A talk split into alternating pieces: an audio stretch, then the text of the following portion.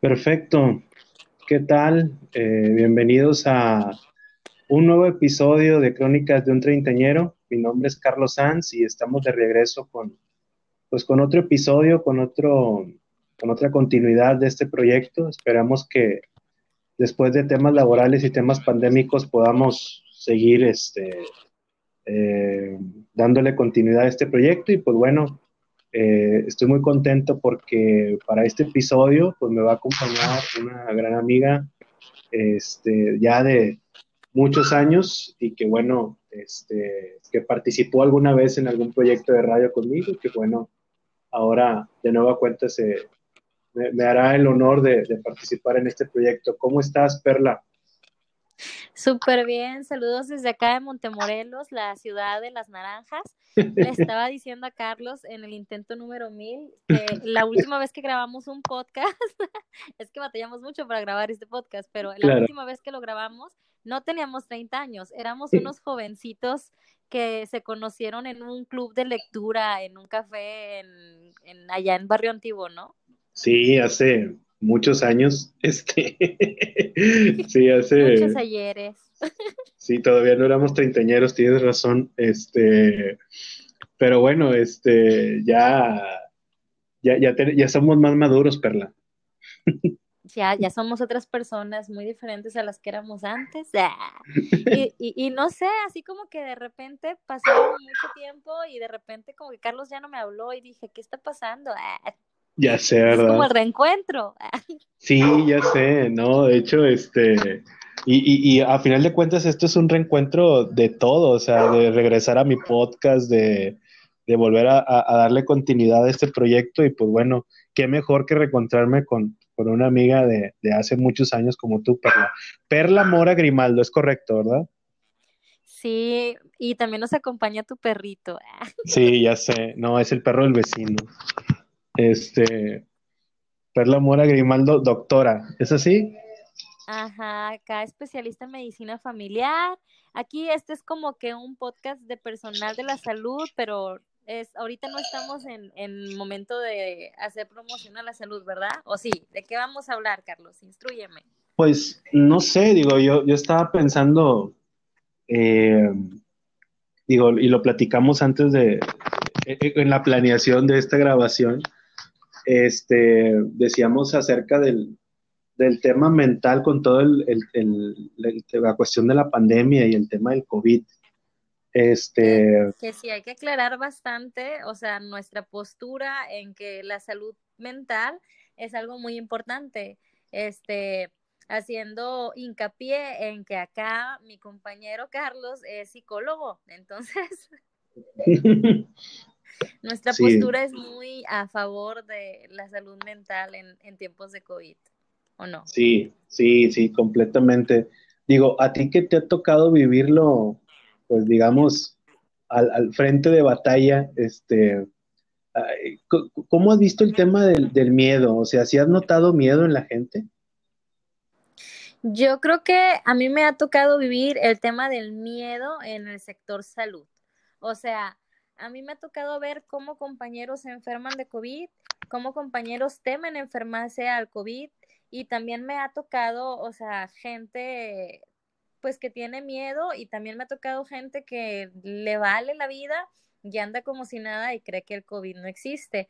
Pero aquí lo que me sorprende es que yo nunca había visto al sector salud, dícese, todos los trabajadores de un área de la salud tan asustados, tan, tan ansiosos gente que yo consideraba que era la persona más coherente, con más cordura, sufre episodios de ansiedad, está medicada.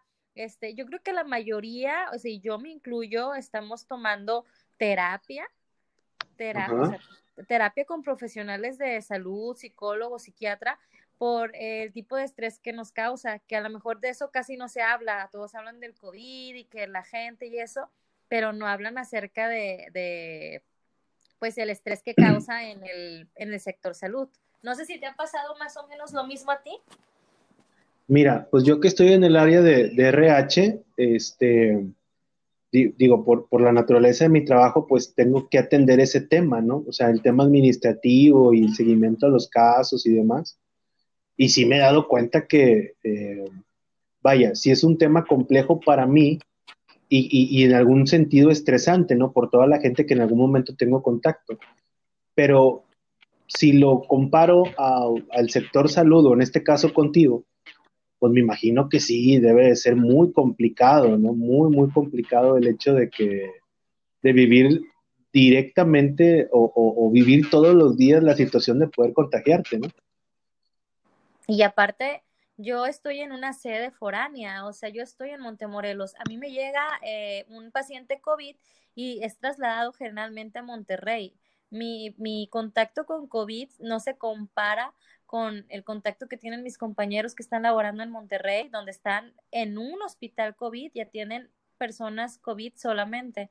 Entonces creo que en eso sí soy un poquito afortunada, pero sí de repente al principio, o sea, mi careta y guantes y no se me acerque, la gente se molesta, se molesta si la mandas a módulo respiratorio, se molesta porque la silla está alejada, este, no lo toman bien. Entonces, es, es algo que, que, es como, aparte de difícil para el personal de salud, tienes que lidiar con la gente que se molesta porque tú tomas precauciones tanto para no contagiarlos a ellos como para que ellos no te contagien a ti.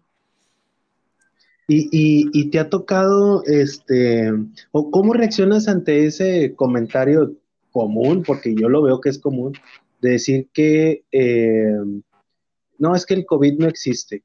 ¿Cómo, cómo, lidias con eso? Pues es que eso ya es así como muy conocido en el ámbito médico. La fibromialgia no existe. Este, no tengo diabetes. O sea, la gente entra en un estado de negación y ante una pandemia mundial es lo que estaba platicando con un amigo que es psiquiatra, es como un duelo. Entonces vives como todas las etapas del duelo. Hay gente que vive como que la negación, de esa forma yo lo veo, ¿no?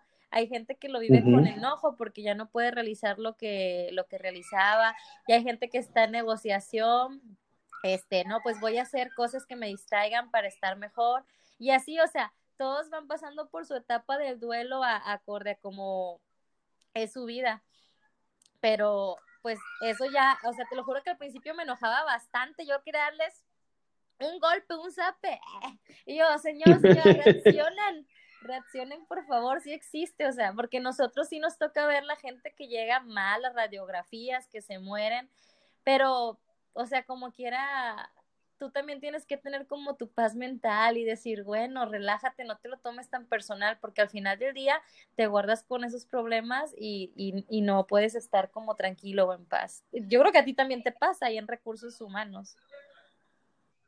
Claro. Sí, digo, eh, es difícil, pues de alguna manera, em, no solo afrontar el tema de la enfermedad, sino el, que la gente no sea, pues de alguna manera consciente del riesgo que todos tenemos, ¿no? Este, y, y, y, tú cómo ves ahora, digo, ya estamos en, este, este programa se está grabando en el mes de octubre, este, ¿tú, tú cómo ves, o sea, a futuro, no es lo mismo mi percepción de yo estar en, en, un tema de recursos humanos o de oficina o de empresa, a tú que estás en el sector médico. ¿Tú sí ves que, que, va hacia la baja, como dicen las cifras? Pudiese ser. Aquí la cuestión es que la gente está más paniqueada porque compáralo con la influenza.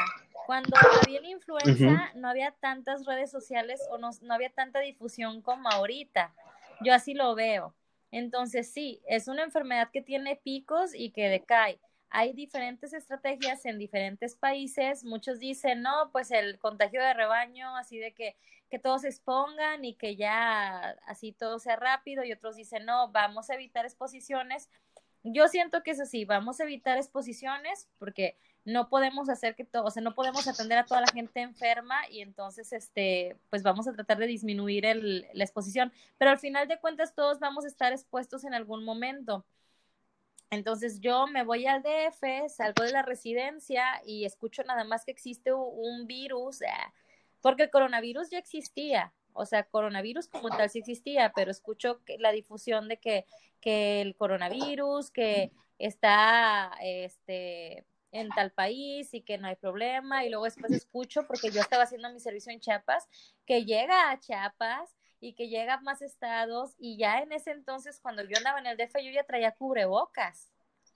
Es, Llego y, y, entro a trabajar acá y yo ya entro con el COVID y ya entro con, con estrategias que el gobierno no tenía, o sea, no estaban tampoco preparados para eso y crea un módulo respiratorio y crea un triage respiratorio y a ver, los pacientes que tengan síntomas, ¿a dónde van a ir? No pueden mezclarse con la gente normal porque expones y expones a gente, o sea, de la tercera edad, niños, embarazadas, a los que les va más mal o diabetes este, descompensada o inmunosuprimidos que les va más mal en la enfermedad. Entonces, el gobierno no sabía ni qué hacer y luego se implementan los módulos respiratorios entonces me tocó toda esa transición, no sé, en menos de dos meses ya, estábamos así como que dividiéndonos para ir a módulo y que los pacientes de COVID y llegaban con las radiografías y se enviaban y, desaturaban y tú decías, híjole, y, muy, mal pronóstico los pacientes que están muy descompensados. Entonces estoy así como sorprendida, ¿no? O sea, del impacto yo sí creo que pueda, o sea, que en algún momento todos vamos a estar como expuestos. ¡Ay! Vibró. yo, yo, sí creo que en algún momento todos vamos a estar este, expuestos o, o, ya estuvimos expuestos y que va a haber un pico y luego va a descender, porque así es la epidemiología, siempre tiende a haber un pico y luego desciende. Es, y ahorita que ya abrieron en Monterrey y aquí este cines, restaurantes y todo, pues yo creo que vamos a tener un pico o sea que va a haber un aumento de casos y luego ya va a descender. Al final todos vamos a estar expuestos, tarde que temprano. Claro, pues es que a, final de cuentas es inevitable como Thanos, ¿no? yo creo que es una estrategia tipo Thanos, para eliminar a la población esa que dice eh, que no existe el COVID, así, esa. E, e, e, eso en particular, ¿no? Ya, eh, me van a correr. No, no es cierto, es bromi. Es bromi en serio. Ahorita que dices eso de, me van a correr, me, llama la atención. Este, digo, algo que, que, que, te quisiera preguntar es, ¿qué tan expuesta ves tu profesión?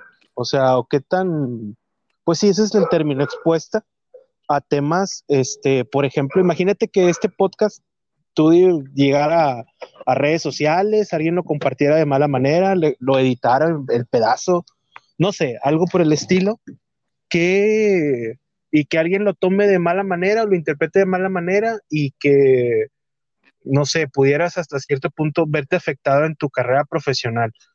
¿Qué, qué opinas de eso? O sea, ¿Te parece justo? ¿Te ha tocado? ¿Te cuidas de lo que dices al ser médico? Yo creo que ahorita, exactamente en estos tiempos, tienen como mucha atención y a veces más mala que buena en, en el género, así como gremio médico.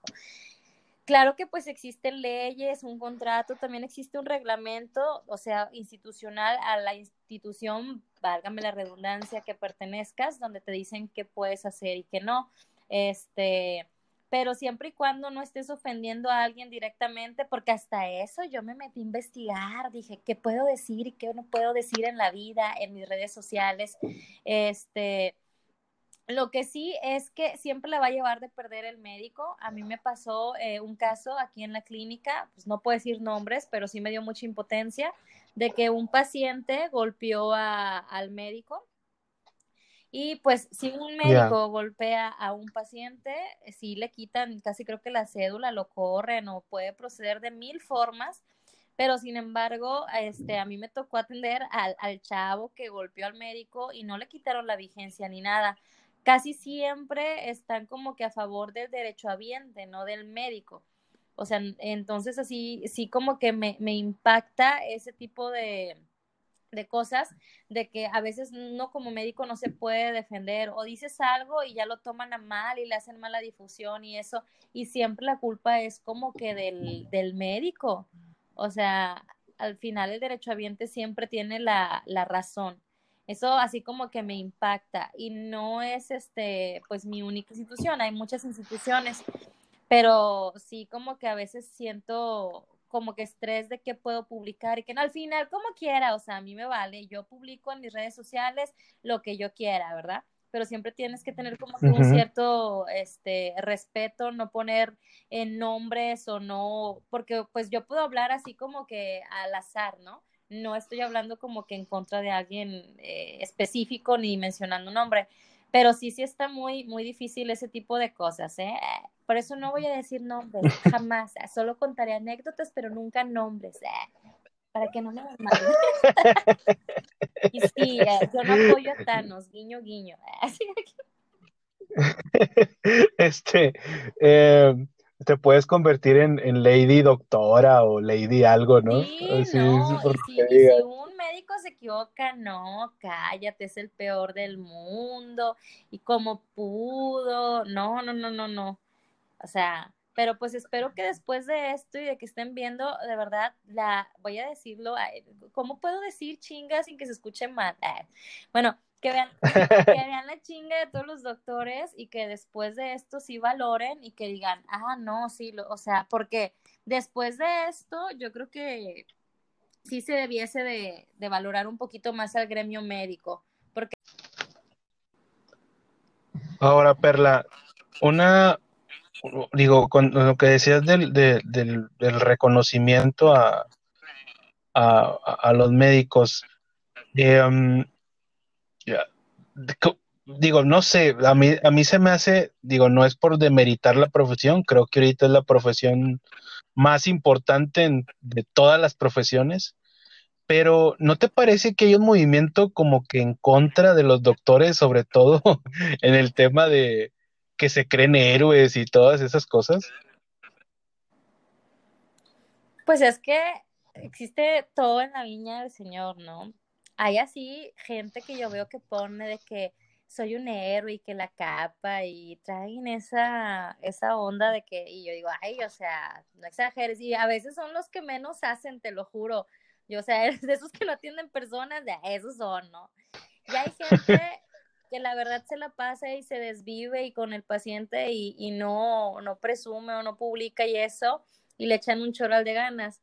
Entonces sí, yo no me considero así que digas, híjole, un héroe, porque pues estudiamos medicina para eso, es como cualquier profesión, ¿verdad? O sea, tú te dedicas a ello, y pero sí siento que está muy demeritada la, la, la profesión. Antes de COVID y generalmente siempre ha sido, es como que no, yo creo que cuesta más ponerte unas uñas, de verdad, me he quedado pobre poniéndome el gelish de las uñas a, una consulta, a una consulta, y, me da así como coraje, porque casi creo que puedo trabajar, no sé, en un simi, o sea, y, ganar 50 pesos, y el, el, el me va a costar 200 pesos. O sea, pero pues te aventaste este, los mil años en la carrera o los mil años en la especialidad y al final un Jellish cuesta más que, que, una consulta. me duele, me puede, me duele es México.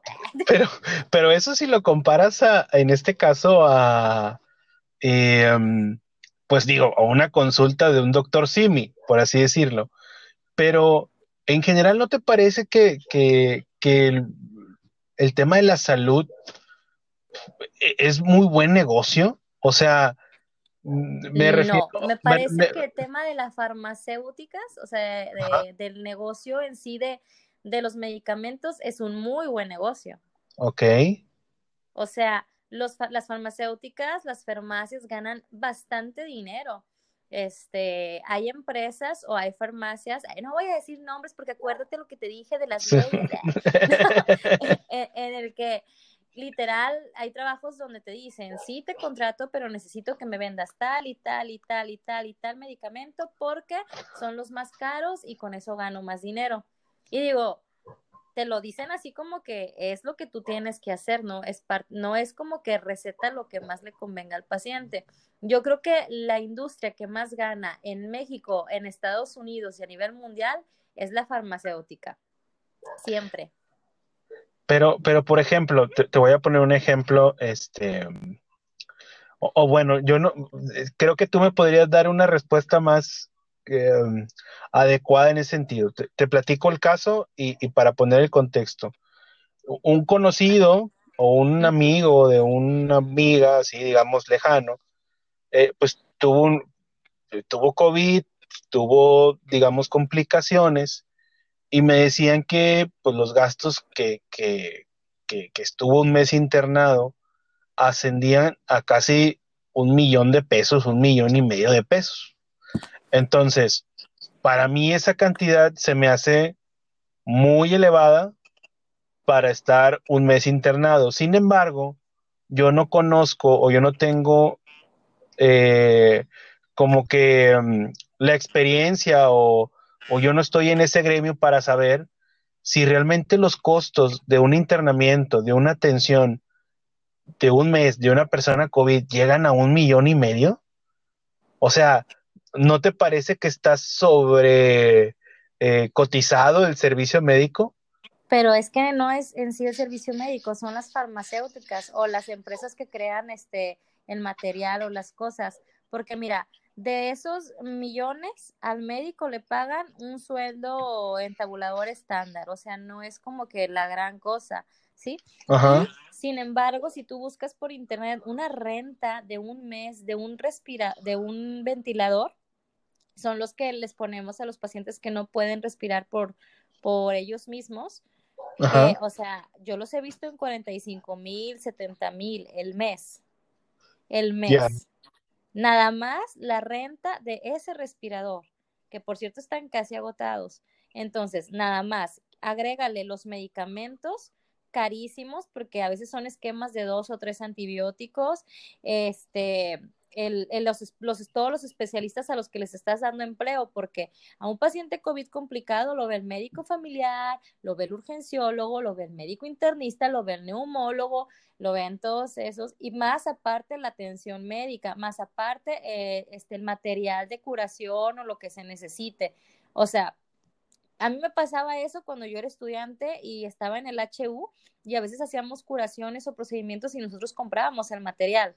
O sea, el atender a la gente es algo muy caro, que le cuesta muy caro al país. Yo soy así como que de gobierno no me gusta mucho meterme en esas cosas de que apoyo tal política o no, no, pero eso sí me doy cuenta que la gente no valora eso. La gente, te lo juro, a mí me llegan y me dicen, es que por, por mí tragas y yo ni siquiera he comido, o sea, no he comido nada hoy.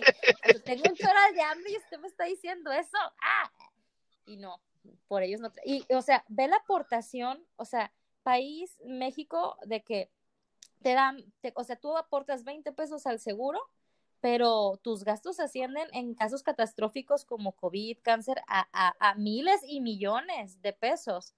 Y, y, ahí nadie dice nada. Hay países donde eh, los impuestos son más caros para poder hacer esto. Acá no te aumentan los, los impuestos pagas bien poquito y te dan muchas cosas. Siento que a veces la gente no lo ve así, porque pues sí tenemos carencias, porque pues, pues sí las tenemos, pero yo sí he aprendido eso y no es porque sea médica familiar, eh, no, es que yo lo viví desde estudiante, o sea, a la gente recibe muchas cosas o mucho eh, presupuesto y no, no lo valora. O sea, Ahora, amigo se ha de decir, ay, no, es que no creo que hayan gastado tanto en mí, pero sí se gasta y no lo pagó él, porque si checas toda la aportación que ha pasado, o sea, a, lo largo de su vida, no llega para nada ni a la mitad de lo que se gasta en, un, en una enfermedad catastrófica, que sería cáncer, COVID o no sé, una diálisis. Pero, eso habrá o sea, a mí me queda claro que, que sales debiendo si, si te atiendes por un tema público pero si te atiendes por un tema privado, o sea, no sé, o sea, ahí ya cambia la cosa. La medicina privada pone sus tabuladores y pone sus precios. Por decir, si eh, el IMSS, si una gasta si una gasa eh, cuesta cinco pesos por fuera, creo que si tiene un tabulador, no sé, va a costar eh, 10 pesos en el IMSS. Pero la privada te puede costar 50 pesos una gasa y cada gasa eh, son 50 pesos y, y, al final asciende, o sea, al final tratarte en, por si hay gente que tiene seguros de gastos médicos mayores y que en enfermedades catastróficas como una complicación o una secuela de COVID o, cáncer, etcétera, este, asciende tanto el gasto que te acabas el monto de, de, los seguros de gastos sí, médicos. Sí, de los seguros, sí. Pero ahí tiene, entra la empresa, la industria farmacéutica y, y, y las, em, o sea, ese tipo de empresas. O sea, por lo que entiendo es, si yo soy una farmacéutica o yo soy una empresa que hace ventiladores o que hace, no sé, cualquier artículo médico, pues como yo los produzco, pues yo los puedo manejar a un cierto precio elevado y pues lógicamente eso va a hacer que se incremente todo el costo de una atención médica, ¿es así? Ahora, tú vas a un hospital particular y te dicen que te van a poner tempra y te van a poner paracetamol. ¿Qué eliges tú? Eh, ya dije una marca, ¿ves? Me van a correr. Sí, sí. no, pero es un ejemplo. O sea, tú estás consultando en la priva y no vas a ir para que te pongan un paracetamol. Te van a dar el paracetamol de la marca más cara y tú te vas a decir, no, hombre, me dieron un medicamento súper bueno y súper carísimo de Francia y por eso voy a mejorar. O sea, la gente también a veces fomenta eso. Sí, sí, no, y, y, y, y pues vaya, es el mismo producto, es como, como cuando salió el doctor Simi, ¿no? Que decía que lo mismo pero más barato, ¿no? este, Pero la gente, ¿te, ¿te, ha tocado gente así? O sea, ¿te ha tocado gente que, que, mm, vaya, que prioriza su salud, pero más el tema imagen o más el tema nivel económico que su, que su propia salud? No sé cómo explicarme, pero o sea, si tú le dices... o sea, mira, fíjate, un ejemplo, mande. Por, ejemplo, lo que decías del tempra, o sea, oye, pues tengo este y tengo esta. No, o sea, yo prefiero el tempra, aunque me salga 10 veces más caro y sea lo mismo. O sea, si hay gente que reacciona de esa manera. Sí, acá en Montemorelos hay un hospital privado y es muy bueno, la verdad tiene muy buenos especialistas, pero la gente es como que vaya y te presume, es que me, es que fui a tal lugar y ahí me están atendiendo y pues obviamente le sale súper caro. Entonces pasó que hubo un paciente que fue a las, a las Benavides o a las similares a consultar COVID, le dijeron, tienes COVID, lo envían al seguro, del seguro lo quisimos trasladar, no, no quiso, el paciente, no, yo no, yo me voy a ir al Muguerza, de aquí de Montemorelos se fue allá a, Hospital Priva, Ajá. Y ahí te piden un porcentaje, o sea, te dicen, tienes que darnos 50 mil pesos mm, como mínimo y ya, este, así como que un, un, aval o algo así. Y que me marca una amiga y que me dice, eh, que me marque y que me dice, hay un paciente de Montemorelos que vino acá y que es, es COVID y que está bien complicado. No puede pagar, o sea, pero ellos querían irse a la medicina privada. Y adivina dónde terminó. Sí, igual regresó. Regresó, regresó y se envió, o sea, ¿por qué? Porque el paciente a fuerzas quería atenderse en una clínica privada. Digo, si tienes la, la, la solvencia económica con ganas, o sea, atiéndete en, en, en la privada o, donde tú quieras, ¿verdad? Pero pues la mayoría de la gente no tenemos como que la solvencia económica y, luego todavía nos ponemos así de que limosneros y con garrote, no, no, yo me voy a ir a un privado. O sea, los precios de las personas que están embarazadas y que tienen COVID son diferentes ahora a los embarazos normales, entonces es como que asciende bastante y la gente como que, ay, no, sí, es que yo me voy a aliviar, en, en, tal hospital. O sea, ahorita ya no estamos para eso, digo la verdad. Sí, si una institución te está dando gratis algo que está carísimo, pues, pues bueno, o sea, que porque no tienes tu cuarto privado o así, pues ni modo, o sea, pero te están atendiendo y te digo, hay gente que no, es que yo me voy a atender en tal, o me dicen, es que yo me voy a hacer la radiografía en tal lugar y luego llegan y es que la radiografía me costó mil pesos. Y yo, pues sí, pero aquí se lo hubieran hecho, pero se desesperan y, te, y hasta te presumen, ¿no? Que fueron a, la privada. Y los mismos médicos de una institución trabajan en la privada, son los mismos. Nomás, nomás cambian de, de, de, se cambian de bata, por así decirlo, ¿no? Se cambian de precio, o sea. aparte también. Lo que les van a cobrar ahí acá, acá, que acá que es gratis, o sea, pero la gente, o sea, de que no, es que yo fui y me atendí allá. Pero te digo, porque es bien diferente atenderte una gripita en una institución privada a una enfermedad catastrófica. Sí, totalmente. O sea, cuando llega una enfermedad catastrófica, ahí te das cuenta de que, ay, sí, eh, te, te, te amo, Híjole, es que, ay, no, es que, digo, yo entiendo todas las deficiencias del IMSS que puede tener, pero realmente, pues es un tema, va más allá de, lo que uno pueda aportar como trabajador, digo, en el caso de los que tenemos IMSS, pero mm, es lo que puedas aportar y, y en este caso, eh, pues, a, dónde va ese dinero, no? O sea, administración, a gastos médicos, a... Eh, hasta la corrupción que puede haber dentro de,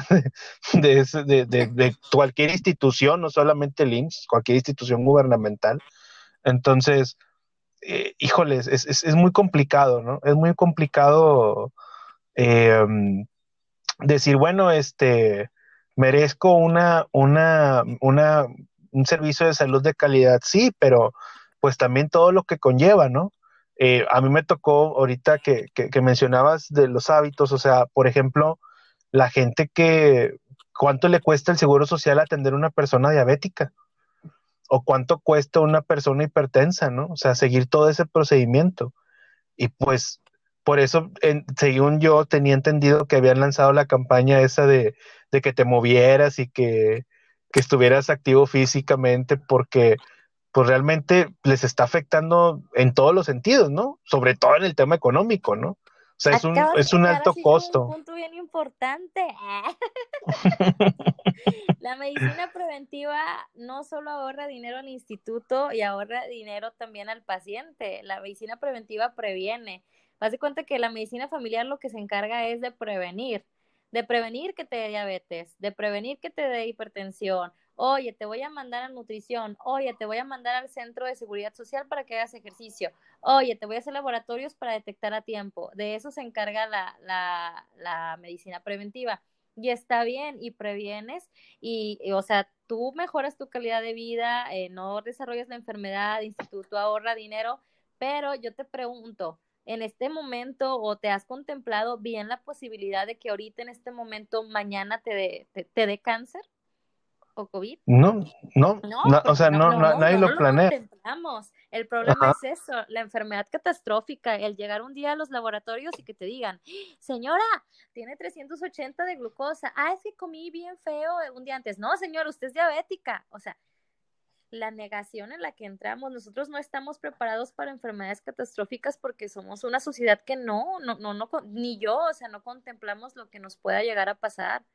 Entonces ahorita Totalmente. es una crisis, ajá, es una crisis porque tú no te esperas eso y tú no sabes y hay gente que está súper sana y le da COVID y le da con todo. Entonces, aquí el problema eh, eh, en IMSS es que es una enfermedad catastrófica que no estaba contemplada, no hay camas suficientes, no hay ventiladores suficientes y nada más en IMSS, en Secretaría, en Pemex, en todos lados o sea, a nivel nacional, por decir, hay desabasto del ácido acetil salicílico, el que usábamos siempre, es, como que algo que afecta a nivel este, nacional, ¿no? Pues internacional. Por eso te digo, es, es un tema así muy, muy difícil. Otros países están mejor preparados que nosotros, pero mejor cuídense. A los que estén escuchando esto, cuídense, porque uno tiene miedo, si uno así como doctor tampoco la tiene asegurada un ventilador o una cama. No, digo, yo me ha tocado ver ahora con este tema de COVID mucha gente que, muchos doctores que no han podido ni han tenido cama y son doctores, o sea, como que, ¿por qué, verdad? O sea, hasta cierto punto injusto, ¿no?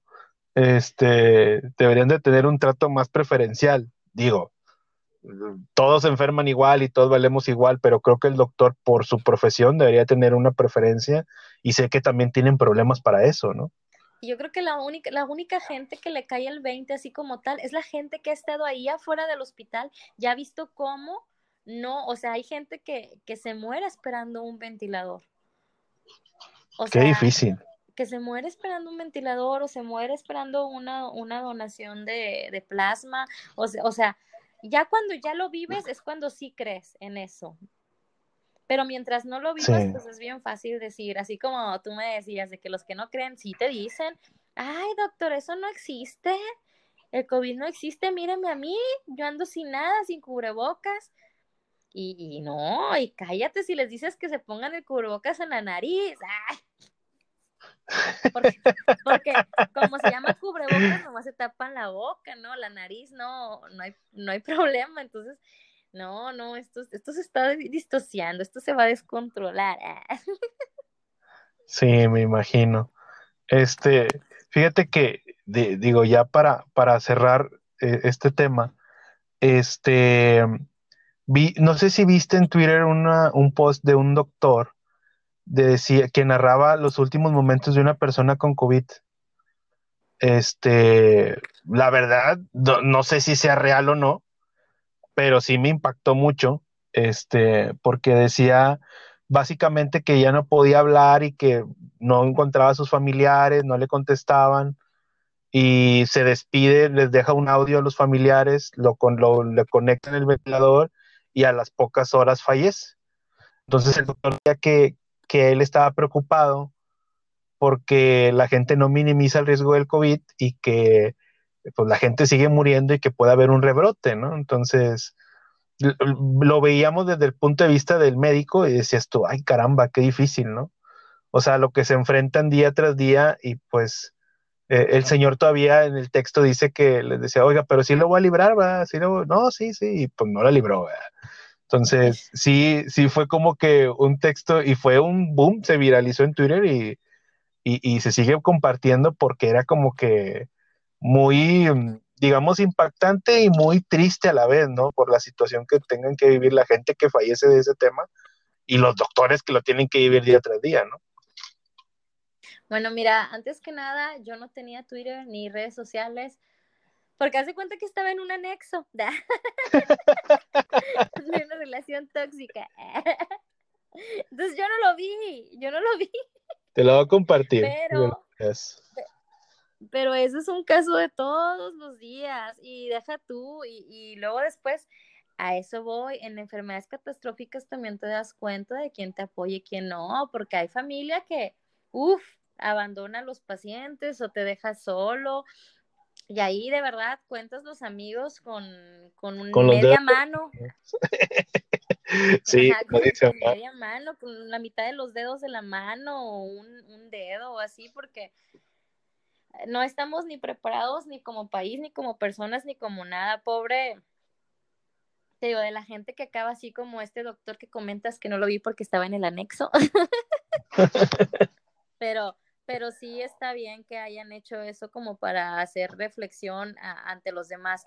Porque fíjate que lastimosamente, o sea, tiene que pasar eso, o sea, tienen casi creo que una persona grabar todo eso para que la gente lo vea y crea, porque si no, la gente sigue pensando que esto es un juego. Por eso te digo que si la gente viera toda la gente que se muere, toda la gente que se queda esperando tratamiento o, algo, o sea, para, para, poder estar o mejorar acerca del COVID, o todas las secuelas que deja, o todos los efectos secundarios, etcétera, etcétera, la gente yo creo que tendría más cuidado tendría más cuidado en, en contagiarse o en, en, su higiene o en desinfectar las cosas o, no andar así como que retando el destino, ¿verdad? Así de que a mí no me va a dar COVID. Yo, yo no sé qué, qué, qué, espera la gente, o sea, digo,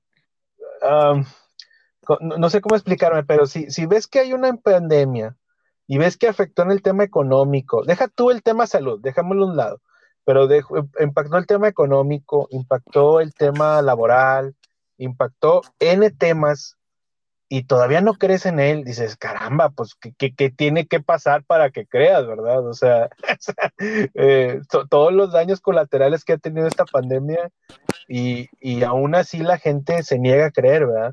Pero bueno, este tema de la... Lo que tiene que pasar es fácil, es que les dé, o sea, es como la diabetes.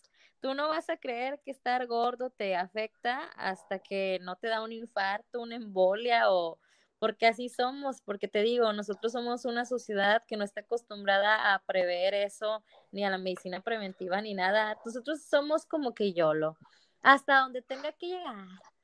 Y, ya. así somos, eso es verdad. Es, es, lamentable, ¿no? Este, es lamentable y fíjate que, que, que, también es, un, es una lección para todos en el tema que, lo que comentabas, ¿no? De, por ejemplo, la diabetes, los malos hábitos. Digo, las personas más vulnerables a este tema, pues han sido los diabéticos, la gente con hipertensión, este, eh, la gente que está muy obesa, entonces...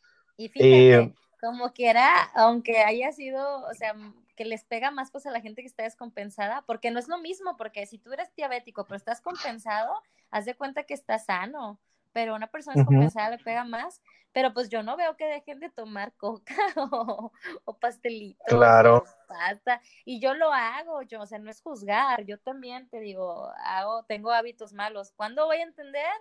Pues yo creo que hasta que me digan, oye Perla, tienes diabetes, o bueno, ahorita ya lo entendí porque mis rodillas ya dijeron, oye, yo no puedo cargar toda esa obesidad, haz algo, haz claro. o sea, tiene que, tiene que pasarte algo para hacer algo, no somos como que muy, ay, ojalá no me, o sea, no, no, no, nos vale chorizo, chorizo así hasta que nos pasa algo. Yo, yo soy de los que cree que el cuerpo te manda alertas, ¿no? Este, y, y, y, lo ves en el peso, lo ves en tus defensas, lo ves en muchas cosas y, y, y, a esto le agregas el tema de la edad, ¿verdad? Entonces, pues creo que son situaciones que uno tiene que ir revisando, ¿no? Tiene que ir este, atendiéndose. A veces uno mmm, sacrifica el tema de la salud, lo deja al último, es un mal hábito también, pero creo que ahora con todo este tema de la pandemia, espero que nos ayude a reflexionar lo importante que es la salud y estar sanos o lo más sanos posibles para, para estar preparado ante cualquier contingencia, como nadie me iba a imaginar que iba a haber una pandemia, ¿no? No, a nadie se le imaginó así de que, no, pues un, una persona va a comer un murciélago y se va a desatar la justicia de Thanos, o sea, a nadie, a nadie. Pero es igual que cuando pasó la influenza y, y, lo, y, o sea, ha habido también las pestes y eso, y la gente se cuida y hay un momento en que esto acaba y obviamente se va a desarrollar, o sea, la vacuna se va a perfeccionar, van a disminuir los casos, vamos a aprender a vivir como sociedad con esta eh, enfermedad, así como aprendimos a vivir con la influenza y ahora tenemos que vacunarnos. De hecho, ahorita están en campaña, en unas semanas más empieza ay, haciendo promoción a la salud. en como dos semanas ya está para la población abierta la vacuna. La vacuna de influenza, ¿no? Ajá, sí. y te la tienes que poner porque sí te puede dar una gripita, pero a mí que ya me dio influenza, pues es mejor tu mini reacción a la, a la vacuna en caso de que te dé reacción a nada. Es lo mismo, va a haber un momento en que ya esté la vacuna del COVID y vamos con eso y digan, hoy toca vacunar al COVID, de, de, de anti-COVID y luego las mamis anti antivacunas, ¿no? Así de que... No, Ay, no, ese es otro tema. El tema de las antivacunas para mí es algo increíble. Pero ya va a haber una este ley, ¿no? Ya se aprobó una ley, por ahí vi, te digo, es que como ya salí el anexo y estoy viendo noticias de que hay una ley de que van a castigar también a las, o sea, es, es un derecho del niño recibir todas las vacunas. Híjole, es que es un tema, digo, pues es que para algo existen las vacunas, ¿no? Y, y, y, y difícilmente, o lo, o lo que me parece aventurado de los padres es poner en juego el, o poner en riesgo la salud de un niño, ¿no? Entonces, híjoles, ese es, ese es todo un tema que yo creo que, que, necesitaremos otro episodio para tocarlo, Perla, porque es muy buen tema. y así y, de que, y otros mil intentos otra vez. Sí, ya sé. Este, pero sí es, es, es bastante eh, debatible ese tema de, de, de, la gente antivacunas. Pero bueno, Perla, pues muchas gracias por esta, esta plática. Este, espero que, y creo que va a ser la primera de muchas, con aquí, con temas técnicos y todo, pero ya lo logramos. Este, de, creo de, que... De, los podcasts a distancia está difícil, o sea, aunque ustedes no lo sí, crean. No, pero, pero bueno, y, y, es por pandemia también. Entonces, es, somos víctimas de la pandemia también por este tema. Este, pero bueno, agradecerte, Perla. Este, y, y pues bueno, eh, eh, pedirte que, que, de nueva cuenta te puedas sumar a este proyecto y, y pues hay muchas cosas que, que, debatir, platicar. Ya vemos este tema del COVID que es bastante interesante y todo lo que viene. y todo lo que hay detrás, ya desde tu, óptica de, de, doctora. Este, y pues bueno, este, un abrazo a todos los que han escuchado este proyecto, a los que van a retomar de nuevo las crónicas de un treintañero. Este, y pues bueno, espero ya que darle continuidad a este proyecto después de, un tiempo de, tenerlo abandonado. Perla, no sé si quieras agregar algo. No, la verdad sí me gustó participar, sí, me emocioné, cumplí mis, mi sueño de ser así como que locutora, mi sueño frustrado, a lo mejor yo en mi otra vida fui, pero ahorita pues se me fregó la rodilla y terminó siendo médica. No, sí me gusta ser médico, ¿no? Pero sí me gusta también más, más cosillas así. La verdad es que Carlos siempre ha tenido como que esa inclinación desde que estamos en el grupo de lectura. Me acuerdo que recién empezaba a como comentar. Que querías hacer tu programa y eso, y lo hiciste. Sí. Pues sí, sí, digo, espero que, que, como te digo, darle más continuidad a este proyecto y, y, pues con temas interesantes como, como este. Este, pues muchas gracias, Perla. Este, y pues bueno, gracias a todos. Este, esto fue Crónicas de un Treintañero y nos vemos en el siguiente episodio. Que estén bien. Saludos. Bye.